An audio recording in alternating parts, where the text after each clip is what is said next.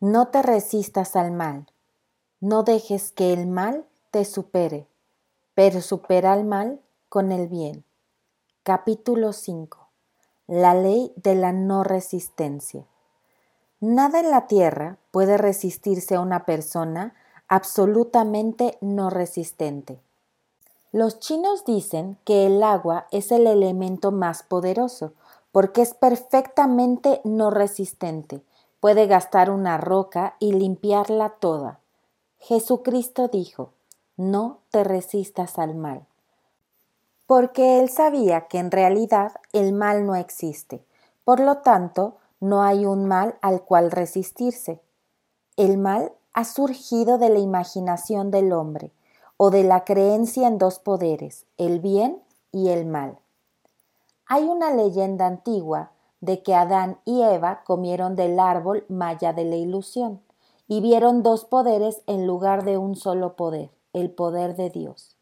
Por lo tanto, el mal es la ley falsa que el hombre ha creado para sí mismo a través del psicosoma o sueño del alma. El sueño del alma significa que el alma del hombre ha sido hipnotizada por la creencia social de pecado, de enfermedad y de muerte, lo cual es un pensamiento carnal o mortal, y sus asuntos han opacado sus ilusiones. Vimos en el capítulo anterior que el alma del hombre es su mente subconsciente y que todo lo que siente de manera intensa, bueno o malo, es opacado por este fiel sirviente. Su cuerpo y sus asuntos muestran más adelante lo que ha estado imaginando. El hombre enfermo imagina enfermedad. El hombre pobre imagina pobreza. El hombre rico, riqueza. La gente a menudo dice, ¿cómo es que un niño atrae la enfermedad cuando es tan pequeño que ni siquiera sabe lo que significa? Yo explico que los niños son sensitivos y perciben los pensamientos de otros sobre ellos y a menudo imaginan o sienten los temores de sus padres. Escuché que un metafísico dijo una vez, si no controlas tu mente tú mismo, alguien más lo hará por ti. Las madres inconscientemente a menudo atraen la enfermedad y el desastre hacia sus hijos, al tener pensamientos continuos de miedo y buscando los síntomas. Por ejemplo, una amiga le preguntó a una mujer si su niña ya había tenido el sarampión. Ella le contestó, todavía no. Esto implicaba que ella estaba esperando esta enfermedad y por lo tanto preparaba el camino para que algo que ella no deseaba ni para ella ni para su hija. Sin embargo, el hombre que está centrado y establecido en el pensamiento correcto el hombre que manda solamente buena voluntad a sus semejantes y aquel que no tiene miedo no puede ser tocado o influenciado por los pensamientos negativos de otros. De hecho, él podría escribir solamente buenos pensamientos, ya que en él mandan solamente los buenos pensamientos. La resistencia es el infierno, ya que ésta lo coloca en un estado de sufrimiento. Una vez un metafísico me dio una maravillosa receta para utilizar todos los trucos en el juego de la vida. Es lo máximo de la no resistencia. Me la dio de la siguiente manera. En un tiempo durante mi vida bautizaba niños y por supuesto ellos tenían diversos nombres. Ahora ya no lo hago. Ahora bautizo eventos, pero les doy a todos y a cada uno de ellos el mismo nombre. Si tengo un fracaso, lo bautizo como éxito, en el nombre del Padre, del Hijo y del Espíritu Santo. En esto vemos la grandiosa ley de la transformación fundada en la no resistencia. A través de la palabra hablada, cada fracaso fue transformado en un éxito. Por ejemplo, una mujer que necesitaba dinero y que conocía la ley espiritual de la opulencia estaba continuamente ligada comercialmente a un hombre que la hacía sentir muy pobre. Él siempre hablaba de carencias y limitaciones, y ella comenzó a ver su pobreza de pensamientos, y esto le caía muy mal y lo culpaba a él por sus fracasos. Ella sabía que para tener su provisión tenía primero que sentir que ya había recibido. Un sentimiento de opulencia debe proceder una manifestación. Un día pensó que se estaba resistiendo a la situación y contemplando dos poderes en lugar de uno. Así que bendijo al hombre y bautizó la situación como éxito. Ella afirmó, como solo existe un poder, Dios, este hombre está aquí para mi bien y mi prosperidad. Justo para lo que él no parecía estar ahí, por supuesto. Poco después, ella conoció a través de este hombre a una mujer que le dio varios miles de dólares por un servicio, y el hombre se mudó a una ciudad distante y se desvaneció armoniosamente de su vida. Haz la siguiente afirmación. Cada hombre es un eslabón de oro en la cadena de mi bienestar, ya que todos los hombres son la manifestación de Dios, esperando la oportunidad dada por el hombre mismo para servir el plan divino de su vida. Bendice a tu enemigo y le robará su munición. Sus flechas serán transformadas en bendiciones.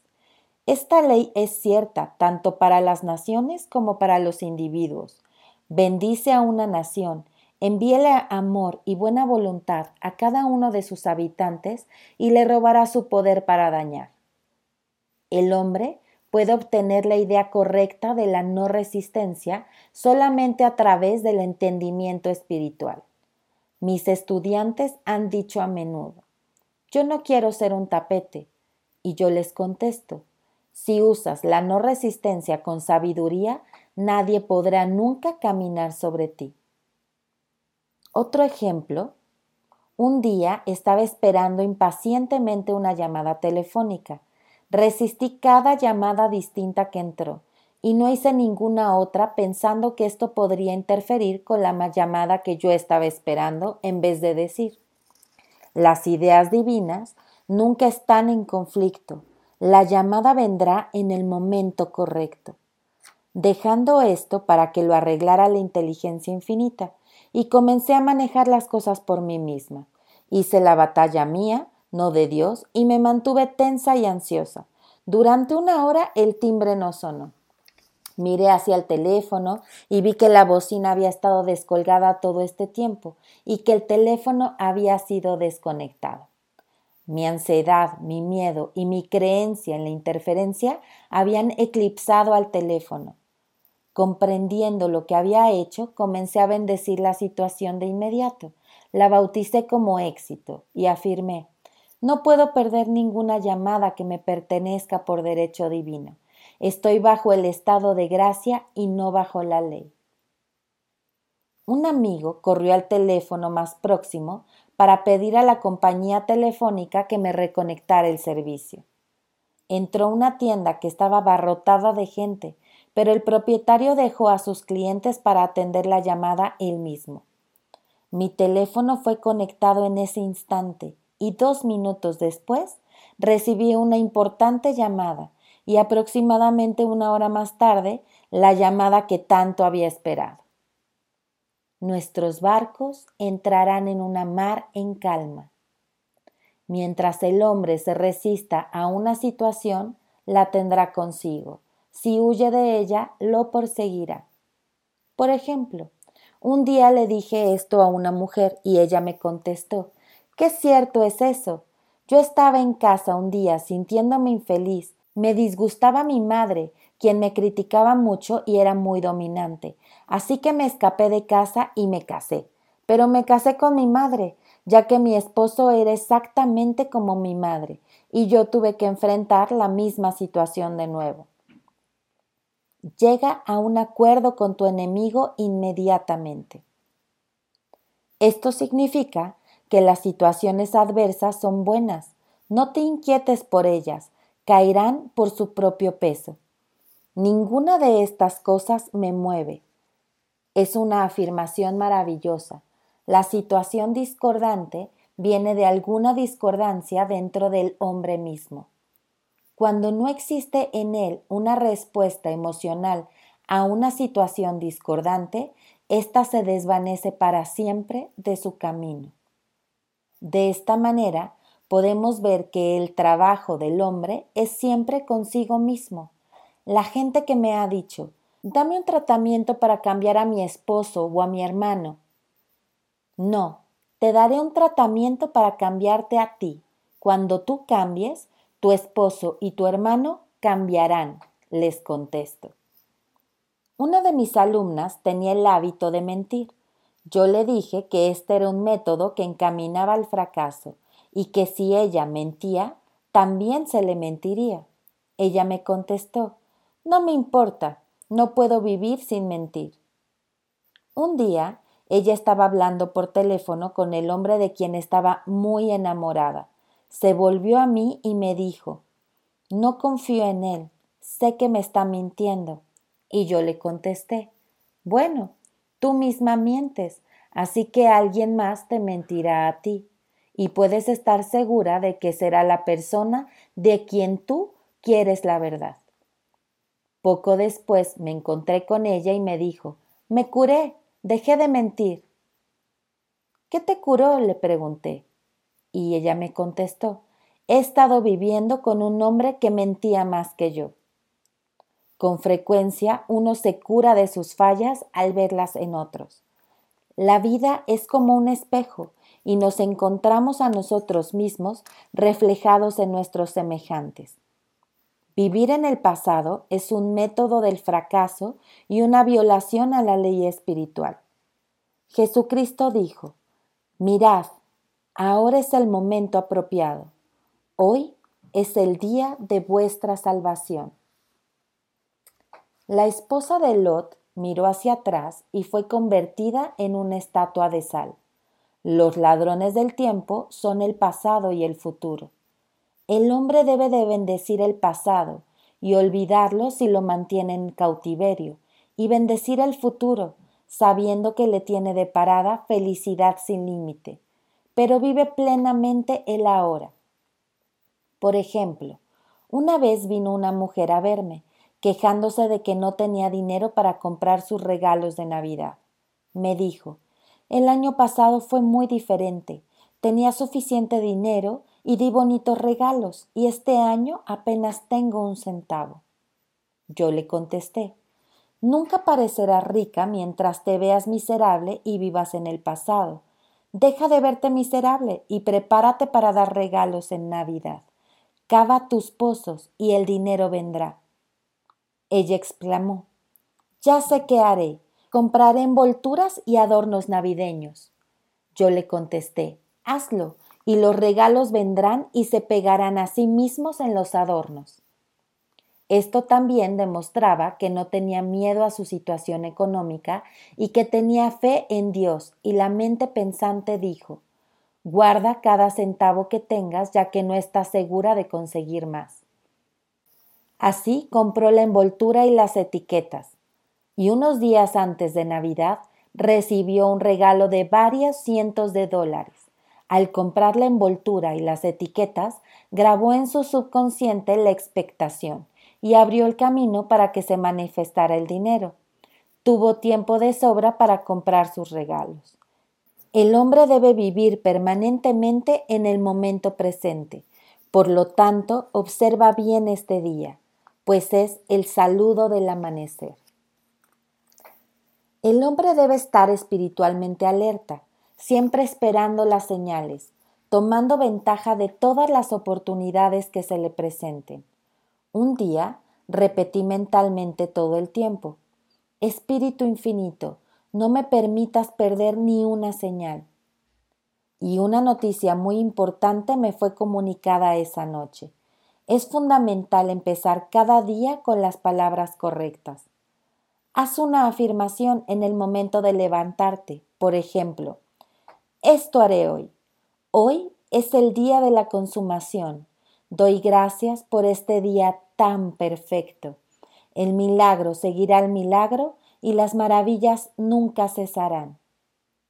Haz de esto un hábito y verás las maravillas y los milagros que llegarán a tu vida. Una mañana tomé el libro y leí, Observa maravillado lo que está frente de ti. Este parecía ser mi mensaje para ese día, así que lo repetí una y otra vez. Observa maravillado lo que está frente a ti. Casi a mediodía recibí una enorme suma, una cantidad que yo había estado deseando para un propósito específico. En el siguiente capítulo les daré algunas de las afirmaciones que he encontrado que son más efectivas. Sin embargo, uno nunca debe de utilizar una afirmación a menos de que sea absolutamente satisfactoria y convincente para sí mismo. Y a menudo una afirmación se cambia para adecuarse a distintas personas. Por ejemplo, la siguiente afirmación ha traído éxito a muchos. Tengo un trabajo maravilloso, de una manera maravillosa. Presto un servicio maravilloso por una paga maravillosa. Dije las dos primeras líneas a una de mis alumnas y ella le agregó las dos últimas.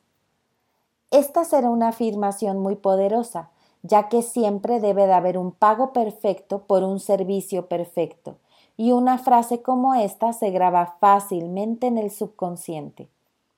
Ella lo estuvo cantando en voz alta y pronto recibió un maravilloso trabajo de una forma maravillosa y brindó un maravilloso servicio por una paga maravillosa. Otro estudiante, un hombre de negocios, la tomó para sí y cambió la palabra trabajo por negocio. Él repitió, tengo un maravilloso negocio de una manera maravillosa y daré un maravilloso servicio por una paga maravillosa. Esa tarde hizo un negocio donde ganó 40 mil dólares, a pesar de que no había tenido ninguna actividad durante meses. Cada afirmación debe ser cuidadosamente pronunciada para que cubra completamente las necesidades de cada persona. Por ejemplo, conoció una mujer que tenía una gran necesidad y pidió para obtener trabajo recibió una gran cantidad de trabajo, pero nunca se le pagó nada. Ahora ya sabe que debe de agregar un maravilloso servicio por una paga maravillosa. El derecho divino es tener suficiente, más que suficiente. Tus graneros deberán estar llenos y tu copa a rebosar. Esta es la idea de Dios para el hombre, y cuando el hombre rompe las barreras de carencia en su propia conciencia, la edad de oro será suya y todos sus buenos deseos serán cumplidos.